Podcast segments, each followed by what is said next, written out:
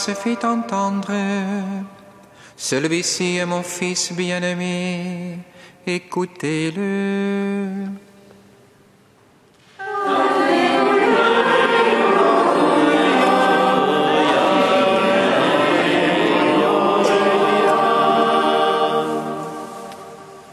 Le Seigneur soit avec vous. Et avec. Évangile de Jésus-Christ selon Saint Marc. Gloire à toi, Seigneur. En ce temps-là, Jésus prit avec lui Pierre, Jacques et Jean et les emmena eux seuls à l'écart sur une haute montagne. Et il fut transfiguré devant eux. Ses vêtements devinrent resplendissants d'une blancheur telle que personne sur terre ne peut obtenir une blancheur pareille.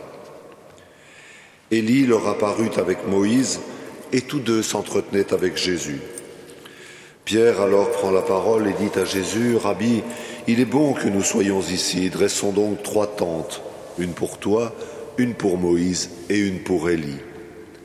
De fait, Pierre ne savait que dire tant leur frayeur était grande. Survint une nuée qui les couvrit de son ombre, et de la nuée une voix se fit entendre, Celui-ci est mon Fils bien-aimé, écoutez-le. Soudain, regardant tout autour, ils ne virent plus que Jésus seul avec eux. Ils descendirent de la montagne et Jésus leur ordonna de ne raconter à personne ce qu'ils avaient vu, avant que le Fils de l'homme soit ressuscité d'entre les morts. Et ils restèrent fermement attachés à cette parole, tout en se demandant entre eux ce que voulait dire ressuscité d'entre les morts. Ils l'interrogeaient. Pourquoi les scribes disent-ils que le prophète Élie doit venir d'abord? Jésus leur dit, certes, Élie vient d'abord pour remettre toute chose à sa place. Mais alors pourquoi l'Écriture dit-elle au sujet du Fils de l'homme qu'il souffrira beaucoup et sera méprisé? Eh bien, je vous le déclare, Élie est déjà venu, et ils lui ont fait tout ce qu'ils ont voulu, comme l'Écriture le dit à son sujet. Acclamons la parole de Dieu. Louange à toi, Seigneur Jésus.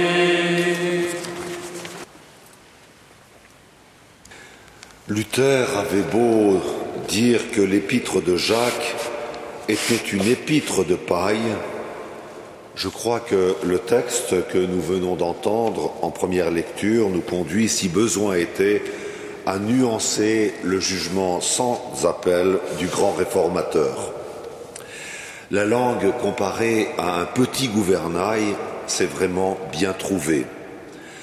On imagine sans peine la puissance de ce petit morceau de métal caché, mais dont les mouvements sont capables de gouverner les puissantes galères ou les cargos ventrus qui sillonnaient Mare Nostrum, la Méditerranée.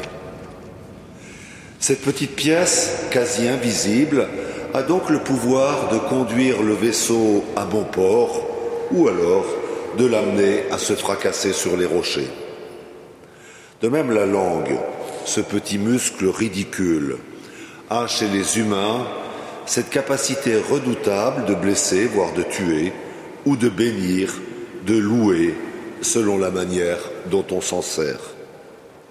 Saint Jacques semble d'ailleurs pencher vers une vision assez négative de la capacité qu'a l'homme à maîtriser sa langue quand il écrit que la langue, personne ne peut la dompter. Malheureusement, l'expérience courante, tant sociale que personnelle, semble lui donner raison. Et de même, à contrario, l'étonnement et la joie que produisent toujours la rencontre d'une personne dont la langue semble uniquement orientée vers la bénédiction. Je me souviens d'un prêtre de mon diocèse, le diocèse d'Evry, qui recevait généreusement à sa table mais qui à cette occasion jamais ne disait du mal et ne tolérait d'ailleurs pas qu'on dise du mal de quiconque, pas même de l'évêque, un exploit pour un prêtre. Eh bien, la conversation était tout sauf ennuyeuse, ennuyeuse, comme quoi la bienveillance, la bonté ne sont pas systématiquement synonymes de fadeur, de mièvrerie et donc d'ennui. La langue n'est pas le propre de l'homme, même les vaches en ont une, une belle langue, grosse, puissante et râpeuse. Mais la parole, elle, est le propre de l'homme. Et probablement un des lieux de la ressemblance avec le Créateur, certes abîmé, corrompu par le péché originel, mais pas intégralement. D'où le caractère stratégique, révélateur de la parole souligné par Jacques, capable du meilleur comme du pire, de la mise à mort comme de la bénédiction. Ça n'est pas pour rien que la plus grande bénédiction qui soit tombée sur notre monde, c'est précisément quand le Verbe, la parole de Dieu, a rejoint l'homme dans sa propre chair pour s'adresser à lui dans et par sa propre langue. Ce n'est pas pour rien non plus que la parole, le Verbe de Dieu, finira muette, crucifiée, par ceux qui ne pouvaient supporter de l'entendre. La scène de la transfiguration que nous venons d'entendre nous montre la parole resplendissante de la gloire qu'elle tient du Père, qui en même temps annonce aux hommes, qui ne comprennent pas, que dans peu de temps, elle sera réduite au silence, mise à mort. D'ailleurs, comme la voix, la voix qui criait dans le désert, pour annoncer l'imminence du surgissement de la parole, a elle aussi été mise à mort dans les bas-fonds d'une prison d'un palais princier. L'Évangile peut alors être lu comme un drame, celui de l'impossibilité de la réception par les hommes d'une parole de bénédiction, d'une parole qui n'est que bénédiction, et parce qu'elle est une parole de bénédiction, devient insupportable. Précisément parce qu'en bénissant, elle juge, elle sépare, plus tranchante qu'un glaive à deux tranchants. Ça n'est pas pour rien que le Fils de l'homme, le Verbe, apparaît au voyant de l'Apocalypse avec la place à la place de la langue une épée, un glaive à deux tranchants. Parce que bénir est plus efficace, donc plus dangereux qu'insinuer, susurrer ou persifler. Aujourd'hui, l'Évangile nous donne à contempler le Verbe, la parole de Dieu dans toute sa gloire. Une parole de lumière qui, donc peu de temps après, sur une autre colline, sera réduite au silence ou à l'étouffement nocturne d'un cri. Mon Dieu, mon Dieu, pourquoi m'as-tu abandonné? Cette parole trouve les ressorts de son efficacité, car elle est une parole efficace, créatrice, non pas dans les ressources mondaines de la rhétorique ou de la séduction, mais dans sa livraison muette à celui qui a le pouvoir de la ressusciter. Ils descendirent de la montagne et Jésus leur ordonna de ne raconter à personne ce qu'ils avaient vu, avant que le Fils de l'homme soit ressuscité d'entre les morts. Et ils restèrent fermement attachés à cette parole, tout en se demandant entre eux ce que voulait dire ressuscité d'entre les morts. Les disciples ne comprennent pas, ne comprennent rien à cette parole. Nous non plus.